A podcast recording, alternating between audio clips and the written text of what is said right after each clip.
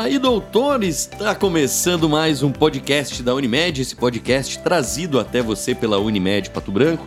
E hoje estamos aqui com essa belíssima profissional, Diana Bauer. Seja muito bem-vinda ao podcast da Unimed. Muito bom, muito bom ter você aqui no Fala doutor. Muito obrigada pelo convite. Acho que vai ser uma conversa muito legal, vai acrescentar muito na, na vida de quem vai assistir, acompanhar, né? Muito feliz em estar aqui hoje. Obrigada. Essa escolha da medicina, como é que foi? Sempre foi um sonho? Ou decidiu durante o ensino médio, enquanto estava estudando? Como é que foi essa decisão de cursar, de seguir a medicina? É, é eu acho que é, é complicado, assim, para todo adolescente que está pensando o que, que vai fazer, prestar vestibular. Então, é uma coisa, é uma decisão meio que a gente é tomado meio que tem que saber o que vai fazer pro resto da vida, né? Então era uma coisa que me chamava muito atenção, a parte da medicina, eu gostava muito. Eu sabia que eu queria alguma coisa da área da saúde, mas eu ficava meio em dúvida. E tem aquele fator também que medicina é um curso muito concorrido, vestibular é muito concorrido, então te gera um pouco de insegurança também. Será que eu vou passar? Será que eu vou ter que fazer cinco anos de cursinho para conseguir passar? Então é uma coisa que eu acho que a gente é escolhido e a gente tem que também ter a coragem de escolher, porque não é uma coisa muito fácil, né? Então eu acabei no final da, da faculdade mesmo mesmo da, do ensino médio optando por fazer medicina. Eu já tinha feito alguns vestibulares antes em outras áreas, pra, mais por teste mesmo, mas não conseguia me imaginar fazendo outra coisa. Então acabei escolhendo a medicina, mas eu acho que primeiro, primeiro mesmo foi ela que me escolheu. Interessante. E falando assim, quando você veio, você fez o ensino técnico ali na, no Cefet, Isso. né? Uhum. E que, qual escolha que você fez? Já foi na área de saúde, assim? É, ou... a gente tinha ali duas opções quando eu fiz, que era o, o técnico em geomensura, né? E o técnico em alimentos. Então eu fui mais para a parte de alimentos porque também falava, é, nesse curso tinha mais sobre química, biologia, né? Que era uma coisa que também tinha mais a ver na parte da área da saúde mesmo, né? Então eu fiz o técnico em alimentos, que daí eram quatro anos, né? O ensino médio mais o integrado em alimentos.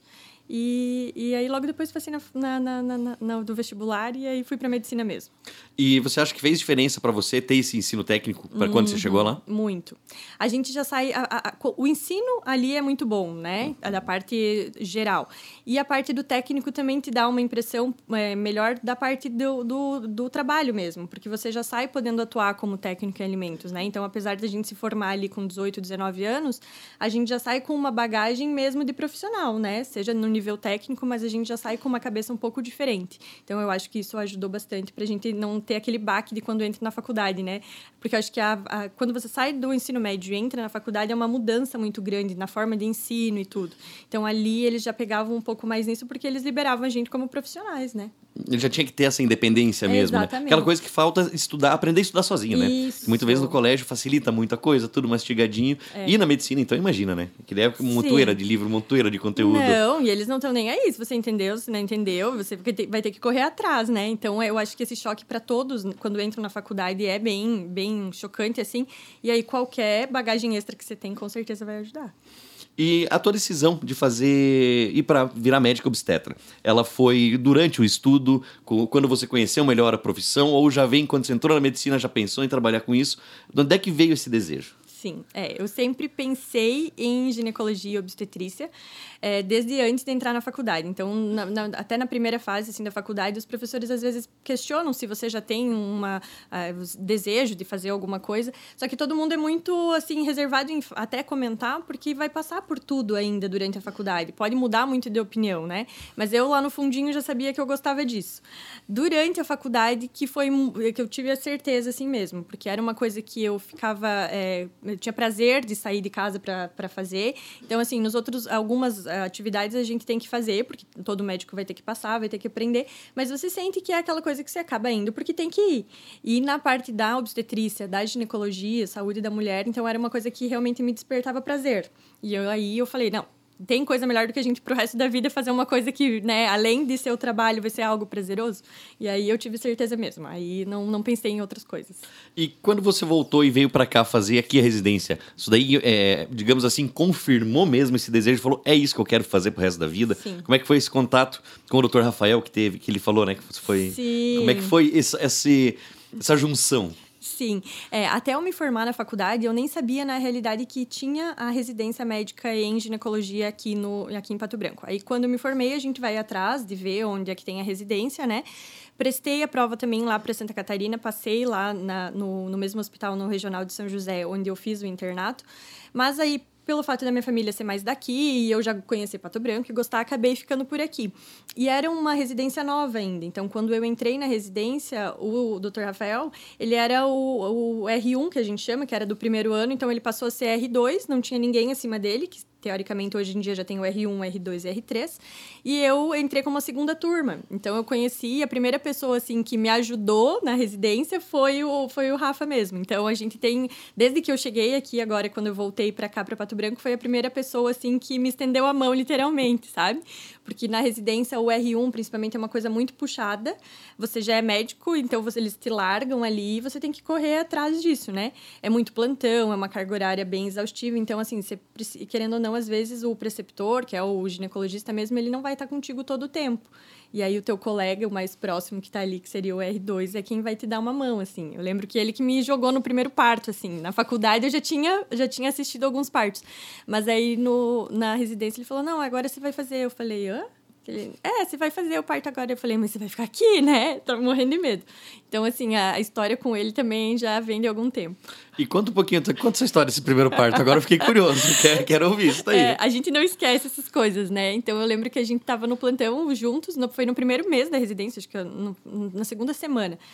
É, e aí foi isso mesmo, é assim, a gente foi, levou a paciente para a sala de parto e aí eu tava junto, meio que, tipo, eu acompanhava ele e vendo o que, que ele ia fazendo, né?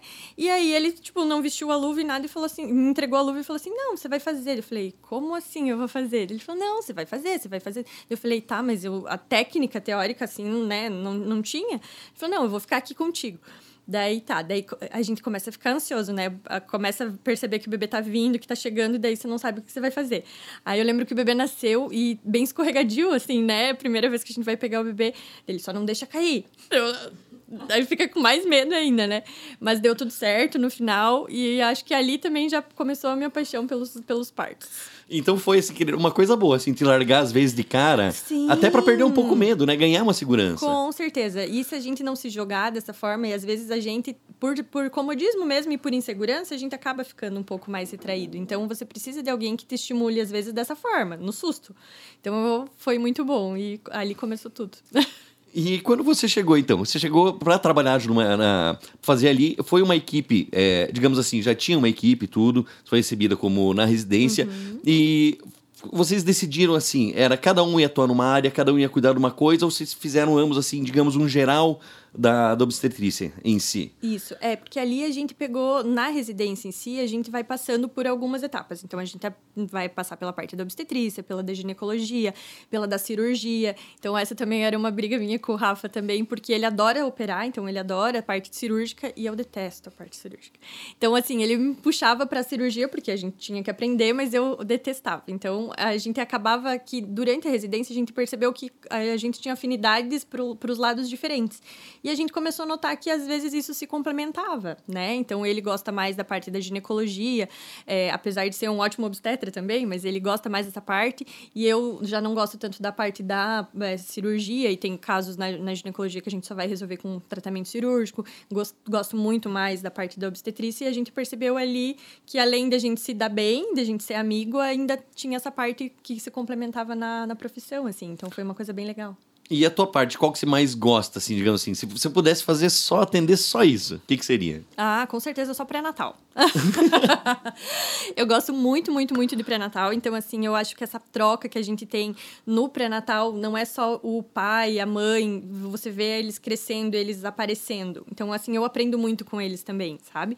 O pré-natal eu falo que a gente tem aqueles nove meses para preparar a chegada do bebê e tudo, só que a gente tem que saber que aquilo é um, um caminho que a gente vai seguir, mas que pode tomar rumos diferentes. Então, para a vida da gente, a gente também pode levar isso, né? É, a gente pode planejar o que a gente quer fazer, o que, que a gente pretende, mas nem sempre vai vai estar tá tudo no nosso controle. Então, eu falo assim, a gente aprende e a gente ensina durante o pré-natal, né?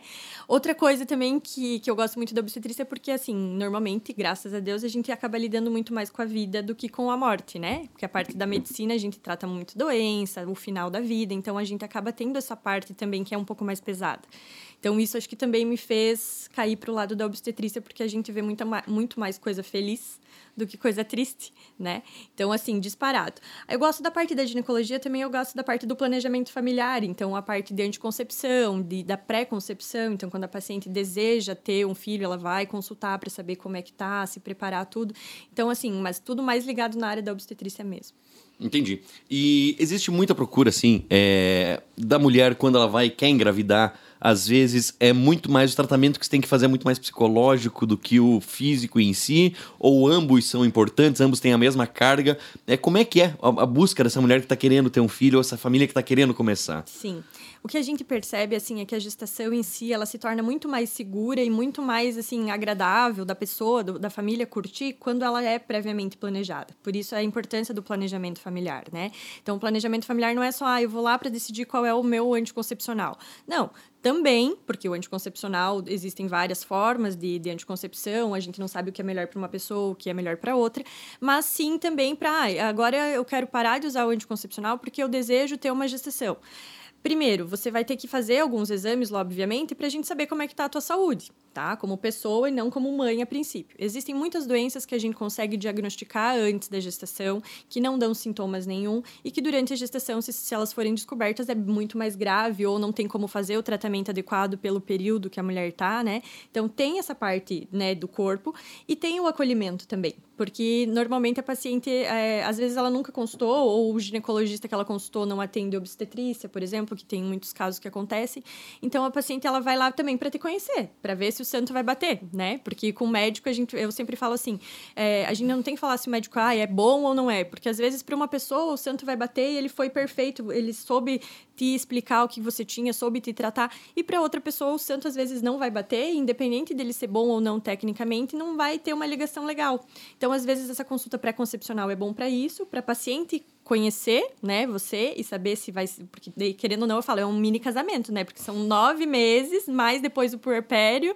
E graças a Deus ainda olha que eu consigo manter por mais um tempo esses casamentos com as minhas pacientes. Mas é, eu acho o, o acompanhamento das gestantes também é bom, porque você não vê a paciente ali uma vez por ano e nunca mais vê, sabe? Tipo, você vê todo mês, então elas acabam se tornando amigas de verdade. Quando o bebê nasce, que elas não vêm mais as consultas todos os meses, a gente sente falta. Então eu acho uma coisa muito gostosa. É, não imagine, né? Deve ter uma ligação emocional emocional muito forte, Com né? Como você falou, constantemente vendo crescer uma vida geral ali. E falando ali que você citou, o planejamento familiar. O que, que é esse planejamento é, em si? O ideal que a gente fala é que começa assim, a primeira pergunta, quando que a gente deve levar a família, né? Ou quando que a menina deve ir a primeira vez ao ginecologista? A coisa mais comum que acontece é quando acontece a primeira menstruação. Então, é um evento que marca ali é o, início, né, da puberdade da, da menina e acaba, às vezes, as mães levando só para realmente tirar dúvidas, não que tenha algum problema, para a menina conhecer também o ginecologista, não porque a gente acaba tendo um certo receio da primeira vez que vai ao médico e tudo.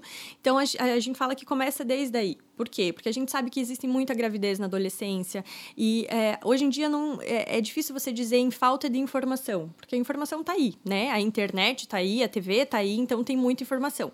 Só que não tem tanta informação de qualidade né? Então, às vezes, é importante você levar justamente para isso, né? A menina vai falar assim, ah, é, eu quero usar um anticoncepcional, é, eu tenho uma menstruação aumentada e às vezes eu quero usar é, para diminuir minha menstruação. Então, às vezes a gente fala, tá, tudo bem, vamos usar o anticoncepcional.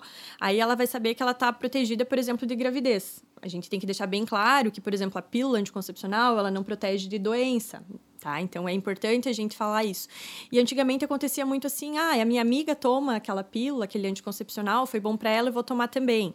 E aí ela não sabe se ela tem algum fator de risco que pode desencadear algum problema se ela começar a usar. Ela antigamente só tinha pílula é, e preservativo e laqueadura, hoje em dia já tem outros vários métodos que podem ser usados com menos efeitos colaterais, né? Então eu sempre falo que a escolha do anticoncepcional, o anticoncepcional ele pode trazer outros benefícios, mas ele é um anticoncepcional para você você não engravidar. Então, é, às vezes isso acaba sendo até usado como um, um, efeito adverso. Ah, eu quero tratar minha pele, eu vou tomar uma pílula e aí ainda assim eu não vou engravidar. O uso correto do anticoncepcional também, muita gente a gente vê falando que engravidou usando a pílula ou usando o DIU, por exemplo, ou um outro método, porque talvez não estava sendo orientada da forma correta de usar, né? Então, o planejamento familiar começa ali, né? Na menina saber que ela, ah, ela vai querer estudar primeiro e depois ela vai querer ter filho. Ou não, ela já vem lá com 16 anos, ela tem um marido já com 16 anos e ela quer ter um filho. Aí você vai conversar com ela, vai, vai entender o mundo dela, como que é. Às vezes ela com 16 anos, ela tem uma gravidez planejada, né? Que é uma gravidez na adolescência. Você vai explicar para ela, ó, tá, você quer engravidar, mas existem mais riscos de você ter um parto prematuro, de ter uma restrição de crescimento por causa da tua idade, por causa do teu corpo. Então, assim, é, a autonomia da paciente, ela tem que estar tá sempre em primeiro plano. Eu não vou falar para ela assim, olha, não engravide porque você tem 16 anos. Não, né? Eu tenho que entender o contexto que ela vive e tentar direcionar e orientar ela quais são os riscos e os benefícios de cada escolha que ela vai ter, né? Então, por isso que é importante o pré-concepcional, não só assim, ah, decidi ter filho, vou parar o anticoncepcional e vou consultar. Então, isso vem da cultura da mulher consultar o, ginecologi o ginecologista periodicamente, para que quando chegue a época dela ter uma gravidez, aconteça tudo da melhor forma, né? Mas ainda acontece muito, muita gravidez, assim, indesejada, que a gente diz. Não que seja indesejada, mas, tipo, não programada. De chegar no consultório, ah, engravidei. E eu sempre brinco, falo, mas você estava planejando engravidar ou foi sem querer querendo? Ela, é, foi sem querer querendo. Porque daí você vai ver, ela não estava usando anticoncepcional, não estava se cuidando. Então, ela sabia do risco que ela tinha de engravidar. Não foi bem sem querer, né? Mas acontece bastante. E mesmo com os métodos, como você falou, né? Com os métodos contraceptivos. Inclusive, já queria aproveitar para falar, é que você falou, antigamente tinha ela que é dura, pílula, pílula e camisinha. Uhum. Hoje em dia são muitos outros métodos, inclusive métodos que não utilizam hormônio e tudo mais. Sim, exatamente. É, é, é, muito importante e a, a, gente tem visto que tem crescido um pouco a procura da, das pacientes irem ao, ao ginecologista com essa intenção, de descobrir novos métodos anticoncepcionais. É, antigamente, como eu falei, existia a laqueadura, basicamente. Então, assim, aquela mulher que de jeito nenhum queria ter mais filhos, sei lá, já teve quatro, cinco filhos e não quer ter mais filho, ela ia fazer uma laqueadura porque era a forma mais segura. É, existiam as pílulas de eh, anticoncepcionais, as mais comuns, que é as, as, que a gente diz que é combinada, que tem progesterona e estrogênio, e elas vinham numa carga hormonal muito alta. Então, era muito comum acontecer da paciente não tolerar. Então, ela tomava o anticoncepcional, vomitava, ou tinha dor de cabeça, ou alguma coisa acontecia que ela não conseguia tomar. Além do fator que existe até hoje, que é o próprio esquecimento. Então, você tem que tomar certinho todo dia no mesmo horário, senão ela vai falhar. É, fora isso, o preservativo, que também as, é, até hoje é o único método que protege contra alguma doença né, sexualmente transmissível, mas mesmo assim também não é muito utilizado. É, então, assim, hoje em dia ainda vem bastante pessoas no consultório pedindo para fazer laqueadura porque é visto como, por exemplo, assim, ah, eu não quero mais ter filho de jeito nenhum. Mas a gente tem que deixar claro que a laqueadura ela não é 100%. Então, a maioria das pessoas já devem ter escutado alguma história de alguém que engravidou com, mesmo com laqueadura, né? E não significa também que o procedimento não seja feito de forma correta. Porque tem, fala, tem gente que fala assim, ah, ele só amarrou e não tirou a trompa e aí por isso que eu engravidei com a laqueadura. Não, não significa que ela tenha sido feita de forma errada. Mas ela não é 100%. Então, a gente hoje em dia, eu deixo bem claro para as minhas pacientes que existem outros métodos, principalmente é, o implante hormonal, o DIU hormonal ou o DIU não hormonal, que é o de cobre, que eles são comparáveis à eficácia à laqueadura e com muito menos efeitos colaterais do que a laqueadura. A laqueadura, além de ser um procedimento cirúrgico que você vai passar anestesia, internamento, risco de é, alguma, algum, alguma coisa durante a cirurgia, algum procedimento cirúrgico, é, a gente sabe que muitos estudos mostram que as mulheres sangram muito mais no período menstrual depois de uma laqueadura. Não se sabe explicar por que, que isso acontece ainda, porque a gente só mexe realmente na trompa, não é mexido nada na parte do corpo uterino e nada. Os ovários também permanece tudo normal, mas aumenta a taxa de sangramento depois da, da, da laqueadura e também tem casos de menopausa precoce. Então a mulher fala assim, uma vez a paciente me falou assim, ah, mas é ótimo se eu entrar na menopausa lá com, com 38 anos, porque daí eu não vou mais menstruar. Falei, pois é, mas daí você não vai ter mais os hormônios que te protegem de infarto, de AVC, de osteoporose. Ela, mas e não dá para fazer a reposição hormonal? Tá, dá. Por quanto tempo que é interessante você fazer uma reposição hormonal que é seguro? 10 anos. Você parou de menstruar com 38, vou te dar 10 anos, com 48. Daí você vai infartar aos 50. Hoje em dia a mulher vive tranquilamente até os 70, 80 bem, né? Aí ela falou, é, pois é. Então, eu falei, não é uma, assim, um simples procedimento que você vai lá, tira a trompa e nunca mais engravida e tá ok. Então, ele gera muitos outros efeitos que a gente não tem noção, né? Então, não é, não é uma coisa muito simples. Em contrapartida, a gente tem, por exemplo, o DIU de cobre ou mirena, que a taxa de eficácia é tão eficaz quanto a laqueadura, então a taxa de falha é bem pequena, justamente pelo fato de não precisar lembrar de tomar o comprimido todos os dias. Se eu tomei um outro remédio, tive um, um resfriado, sei lá, Covid agora, precisei usar antibiótico ou algum outro remédio, não vai tirar a eficácia.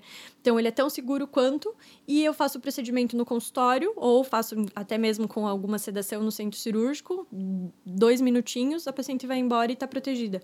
Por cinco ou dez anos, dependendo do, do, do, do, do DIL. Então, assim, é, normalmente quando a gente perde o tempo de explicar isso para as pacientes, elas percebem que realmente é uma. É, é, por isso que cada vez mais vem usando a parte do DIL, mas é um benefício muito, me muito melhor do que a laqueadura em si né? Então, além disso, a gente tem o implante hormonal, que é um implante que é colocado embaixo da pele, assim, no braço. Ele tem a duração de 10 anos também. É, é, é 3 anos, desculpa. É um bom método para adolescente, porque também não precisa lembrar de ficar tomando todo dia, né? Tem o anel vaginal, que é a mulher mesmo que introduz lá dentro da vagina, libera hormônio, é trocado a cada 21 dias, então ela não precisa ficar lembrando de tomar. É, é um bom método para quem tem algum sintoma gastrointestinal quando toma pílula tem a injeção mensal, tem a injeção, a injeção trimestral. Então, assim, ó, o que não falta são métodos contraceptivos, só que realmente ele precisa ter uma boa indicação, porque ou a paciente não vai se adaptar, ou ela vai ter um efeito colateral que não vai ser legal para ela. Então, é importante ela ir ao ginecologista e discutir o que é melhor para ela. Então, a resposta, qual é o melhor método anticoncepcional, é sempre depende. Nunca, nunca vai ser, ah, tal método vai ser melhor, porque depende da paciente, depende do que ela quer né? Então é, é uma coisa. É, eu gosto dessa parte de, de, conversar com as pacientes, mas é, é, engraçado ver como elas mudam de ideia. Elas chegam no consultório querendo, às vezes, uma coisa mágica, e daí você explica para ela que tem alguma coisa a mais, elas mudam de ideia. É bem legal. Mas a mulher, digamos, ela engravidou e não estava esperando essa gravidez, ou não estava desejando essa gravidez como seguir aí, como o que fazer aí, qual o seu papel como médica uhum. aí, como ajudar, auxiliar essa mulher, o que a família deve fazer se ela tiver alguém para auxiliar, qual o melhor caminho para essa pessoa. Sim. Nessa parte, no, é, normalmente é uma coisa que não é incomum de acontecer. É, ela não estava planejando, vinha usando o método, e como você falou, realmente não existe método 100%, a não ser, por exemplo, retirada de útero, que aí com certeza não vai mais acontecer, mas mesmo laqueadura, mesmo esses outros métodos que eu falei, apesar de se usados corretamente, tem pouca taxa de falha, podem falhar. É, Outra coisa que eu falo sobre o pré-natal é isso também. Então, assim, é os nove meses, ou mesmo que ela não descubra bem no começo da gestação, sei lá, são cinco, seis meses, que ela tem também para digerir essa, essa surpresa tá? Acontece das pacientes chegarem ao consultório e falarem: eu, não quero, eu não sei o que fazer, eu não me vejo gestante, eu não me vejo com filho, eu não tenho o apoio do, do meu namorado, ah, eu saí com a pessoa uma vez e engravidei. Então, assim, nessa parte, mais importante do que você começar o pré-natal, pedir exame e fazer ultrassom, é o acolhimento da paciente. Porque, querendo ou não, ela tá numa fragilidade dela que é, é, é, você tem que, de novo, se colocar no, no contexto da paciente. Então, é, é um susto, sim. Aí, normalmente, o que acaba quebrando o gelo, assim, é... A gente lá no consultório, a gente faz o, o primeiro ultrassom. Então, assim, ela vê o bebê, ela escuta o batimento do bebê. Ali parece que cai uma ficha, assim, sabe? É uma pessoa, não é tipo, ah, é uma gravidez. É uma pessoa. E, normalmente, ali elas já, já dão uma aliviada. Normalmente eu converso bastante com elas nesse, nesse começo, oriento, falo que, ah, pelo menos assim, é, no final vai virar uma coisa boa, que ela vai ter apoio, seja da, da parte médica ou da, da família. A gente busca encaminhar, às vezes, até para psicóloga. A gente tem é, que fazem esse acompanhamento gestacional, né, familiar. Então, isso ajuda também. Então, o, o, o tratamento multidisciplinar, nesse caso, ajuda muito. E é engraçado porque, às vezes, na segunda consulta, no segundo mês que elas vêm, elas já vêm diferentes, sabe? Elas já vêm empolgada com aquilo, já vem de uma forma diferente. Eu até pergunto, já passou o susto? É, tá passando, sabe? E a gente vê que realmente aquela gestação que foi uma coisa que não estava nos planos, às vezes se tornou a, a melhor coisa da vida da pessoa, sabe? Ela, depois ela não se imagina de uma forma diferente. Mas nesse começo é um susto, principalmente. Às vezes, até quando a paciente tá planejando engravidar e engravida, é um susto, porque ela às vezes não imaginava que ia ser tão rápido, não imaginava que ia ser naquele mês, então dá um sustinho. Para quem não estava desejando, mais ainda, né? Então a gente tem que deixar bem claro isso também, de falar que foi um susto, mas que tem os nove meses para se preparar, que é uma coisa boa, no final dos contas acaba sendo geralmente uma coisa agradável, né? Então a gente tenta pegar desse lado aí, mas a equipe multidisciplinar ajuda bastante nessa parte. Tem que ter, né? Tem que ter todo um uhum. apoio, todo, imagina, né? De susto, assim, é, já é uma grande mudança, mesmo planejado, Sim. imagine de susto, assim, de supetão, né? Não, é. É um negócio difícil. E falando então, agora sim, já passamos todo para Natal, já falamos dos exames, dos métodos contraceptivos. E na hora do parto em si, que é muito que vocês trabalham também, muito do teu trabalho envolve isso, envolve o parto em si. É, como que é essa experiência do parto? Qual que é a sensação de estar tá ali gerando, trazendo essa nova vida para esse mundo. E fala um pouquinho mais sobre isso. Sim. É, eu, eu sou bem suspeita para falar dessa parte, porque eu falo assim que não, é, até hoje não vivi nada na vida, nem profissional, nem pessoal, que se compare à sensação que você tem na hora do nascimento de você ser a primeira pessoa que encostou naquela pessoa, sabe? Por mais que seja só eu segurar e entregar para a mãe, eu, quando você para pra pensar, te dá um tilt, assim, né? Você pensa, meu Deus do céu, eu encostei pela primeira vez, nunca ninguém pegou nessa pessoa e eu tô pegando, sabe?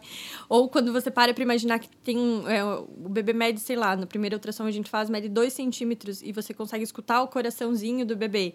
Aí você imagina que dentro de uma pessoa tem outra pessoa. Eu, eu falo que eu fico pirando, assim.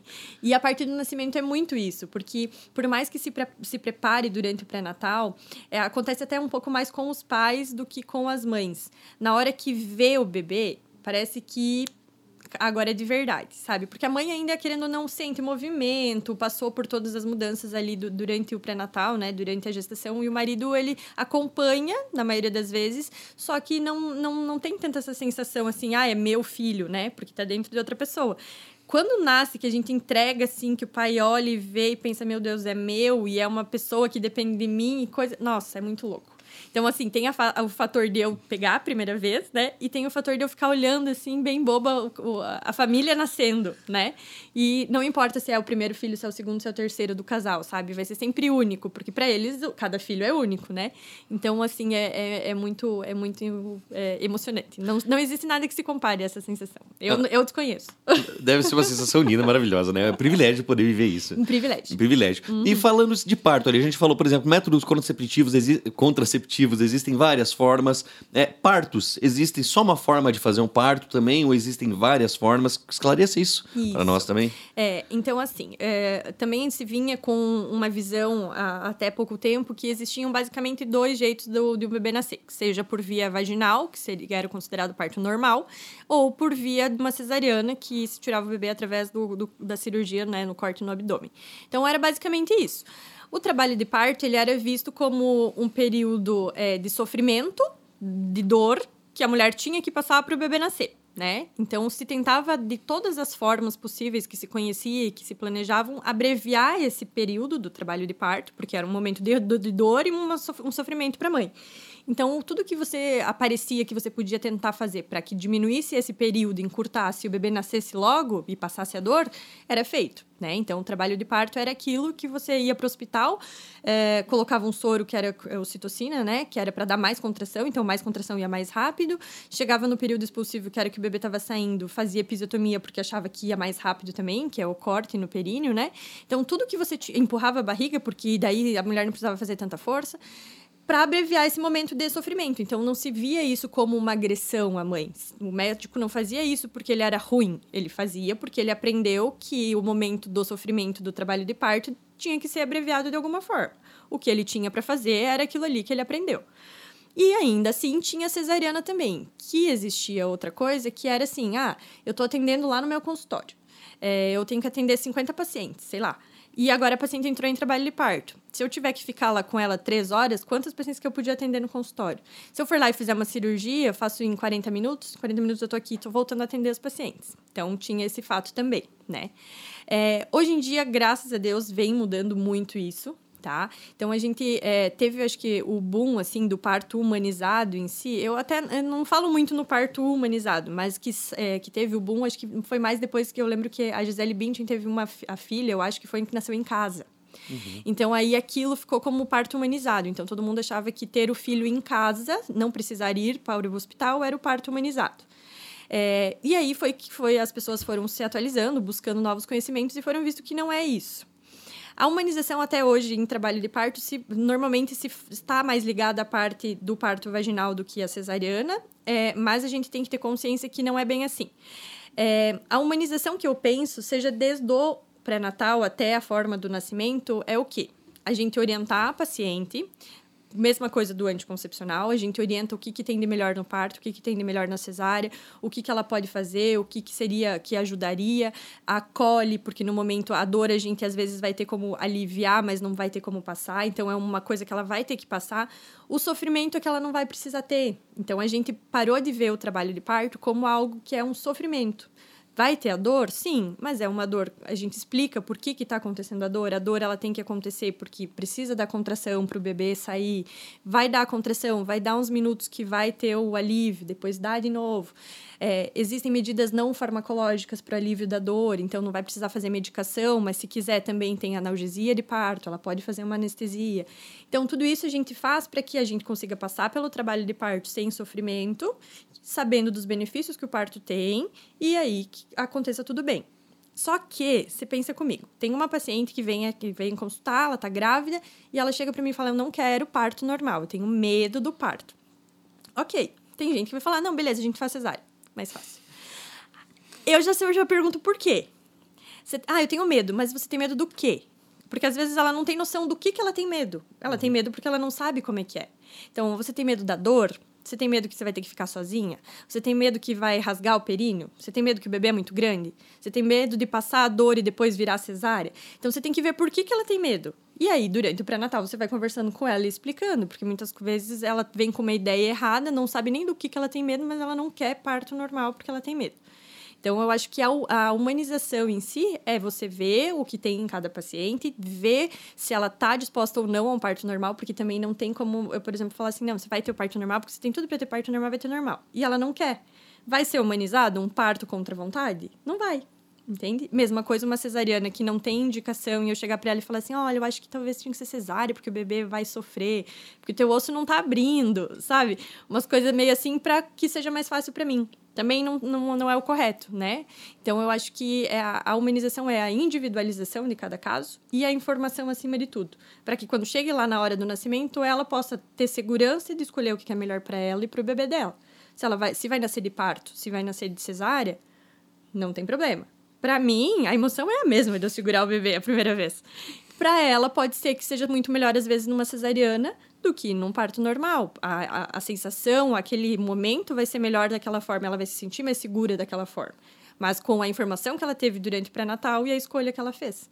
Né? Então, eu acho que é, é, a humanização é mais do que o nascer em casa, é mais do que o parto normal, é mais do que a luz apagada e a música, sabe? É o momento em si, baseado nas escolhas de cada paciente é, às vezes o acompanhamento de um companheiro ou companheira, às vezes da mulher, ele tem é importante também, ele tem que estar tá preparado também, que nem se falou, o pai às vezes não se liga, não, na hora que nasce o bebê que ele se liga, nossa, eu sou o pai. É bem importante e a gente percebe a diferença assim dos, dos, é, dos acompanhantes que acompanham o pré-natal também e que aprendem junto do, do que aqueles que às vezes por algum motivo, não é às vezes nem por vontade, não conseguem acompanhar.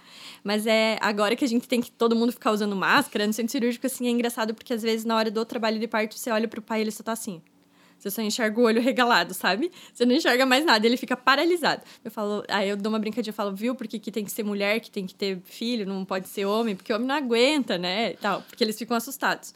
É, eu tenho bastante paciente de fora de Pato Branco, então eles também têm bastante medo e às vezes eles mesmos me, me perguntam nas consultas, doutor, e se for nascer no carro? E se não der tempo de chegar? E se romper a bolsa? Eu falo, gente, só na novela da Globo que rompe a bolsa e o bebê já sai. É o parto que todo mundo queria, mas não é bem assim.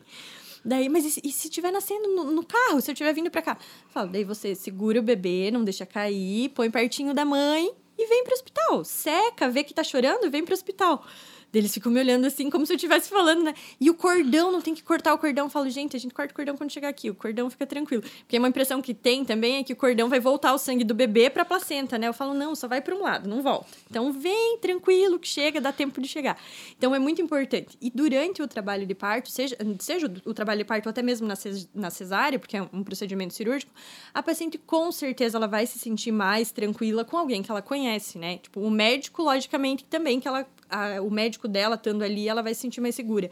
Mas tendo alguém da família dela, alguém que ela escolheu para estar tá ali, vivendo aquele momento com ela, ela também com certeza se sente mais segura. E aí tudo vai melhor, seja cesárea, seja parto. É muito importante. E eu gostaria que você comentasse também algum caso. Se você puder, lógico, não citando nomes, é, algum caso que te marcou, assim, deve ser vários, né? Deve ser Sim. uma quantidade, mas se conseguir puxar lá da memória, aquele caso que você fala assim, eu vou levar pra vida, isso daqui eu não vou esquecer nunca, ou uma história que seja muito bonita, ou um pai que não que desmaiou na sala de parto, ah, alguma história. Também. Esse tem, tem é, um monte, né? Esse tem. Ai, são vários mesmo, porque assim, eu lembro, é, a gente parece até brincadeira, mas parece que a gente lembra de todos, assim, a gente encontra paciente às vezes no mercado e daí você já lembra do parto.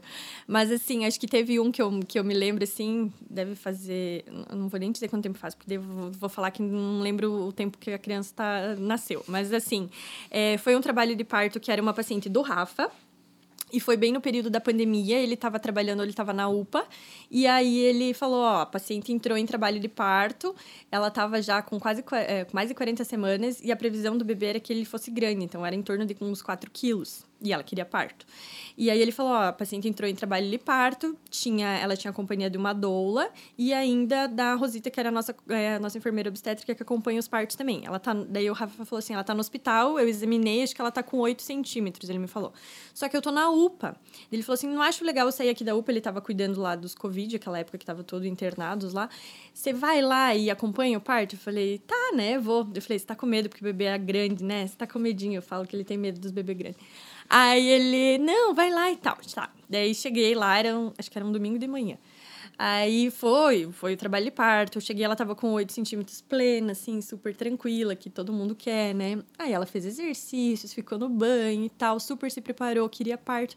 Quando chegou para ela com dilatação total, que a gente diz que é o período expulsivo, que é a hora que o bebê tem que descer e aí realmente sair o bebê ele ficou encaixado numa posição que não estava confortável para ela, então ela sentia muita dor nas costas. Ela não tinha tanto a dor das contrações como a dor nas costas. Foi feita massagem, foi feita bolsa de água quente, foi feito tudo que era para imaginar. A doula massageava com óleo essencial. Então, assim, ela mexeu de posição, então ela ficou deitada e não ajudava. Ela foi pro banho e não ajudava. Ela sentou no banquinho, não ajudava, ficava na bola. Tudo que tinha para fazer, ela fez. E o bebê na mesma posição. Eu fiz, fazia um toque, não tinha descido mais e estava num, numa posição que estava pegando alguma inervação ali dela que estava doendo muito. E aí ela chegou no, e falou: Dai, eu não aguento mais. Ela falou: Eu tô no meu limite, eu tô com muita dor nas costas. E nós falamos assim, mas tipo, que dá uma pena também, porque passou por tudo aquilo, chegou ali, a cabeça do bebê tá quase saindo e não. De nós, dela, não, eu, eu quero cesárea, eu não aguento mais, eu não aguento mais, eu não aguento mais. E aí eu me toquei também por ela e falei, tá, Imagina a dor que ela estava sentindo e ela já tinha feito realmente de tudo. Chamamos a anestesista. Aí é, era no domingo, aí a gente tem que ligar para anestesista que fica de sobreaviso e a anestesista chegou. Um pouquinho antes de, de, do anestesista chegar, é, ela teve uma contração que foi uma dor muito forte que ela teve. Ela estava em pé, estava com soro, porque daí a gente já tinha colocado citocina para ver se dava uma ajudadinha. E ela estava em pé e na hora que ela teve a contração, ela quase deu uma cambalhota e pulou na cama, assim. E a gente brinca que ela deu um duplo twist carpado, sabe? Ela ficou com a cabeça na parte de baixo da cama e com os pés pra cima, arrancou o soro. Aí ficou o marido dela assim, eu, a Dola e a Rosita, tipo, todo mundo assim. Ela falou que quando ela abriu o olho, ela olhou assim, todo mundo atrás. Porque imagina, a gente ficou com medo que ela fosse cair e tudo, né? E ela acordou, tipo, acordou. Ela meio que abriu o olho e falou assim: passou a dor. Falei, hã? Dela, é, eu tô com vontade de empurrar. Eu falei, tá nascendo! Naquele pulo, naquela mudança brusca que ela fez de dar o pulo, de se virar, o bebê desimpactou de onde é que tava. E aí ela começou a sentir vontade de empurrar e daí o bebê tava nascendo. Nasceu. 1 kg, é, 4 kg 180, eu acho. Maravilhoso. E daí fiz ciúme pro Rafa, falei que, que tava me esperando só pra nascer comigo, né? Mas esse daí foi bem emblemático, assim, a gente comenta e dá muita risada pelo pulo que ela deu. E, e assim, quando ela deitou na cama, falou, passou a dor, que ela tava morrendo de dor. Aí eu tive que mandar a anestesista embora, né? Que veio lá passear no hospital e o parto foi tudo bem.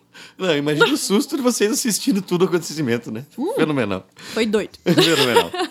E depois dessa história maravilhosa, a gente vai ter que encerrar, infelizmente, que o papo tá muito bom, mas escreva, daí você vai voltar aqui, a gente ainda vai ter um papo, vai continuar, tem muito para falar ainda, o pós-parto, a amamentação, a vida da criança, enfim. Você vai voltar aqui para nós, mas eu já agradeço em nome do Fala aí Doutor, em nome da Unimed Pato Branco. Foi um prazer ter você aqui, doutora Daiane Bauer. Muito obrigado pela presença. Ah, eu que quero agradecer. Eu sou como já falei, suspeita por falar, porque adoro falar sobre isso. Às vezes acabo me passando falando demais, mas é porque é realmente uma coisa que eu acho que nunca vai ter muita informação. Então, enquanto a gente conseguir difundir mais informação, mais informação vai ser melhor para todo mundo. Então, eu sou muito grata por poder participar desse, desse projeto também.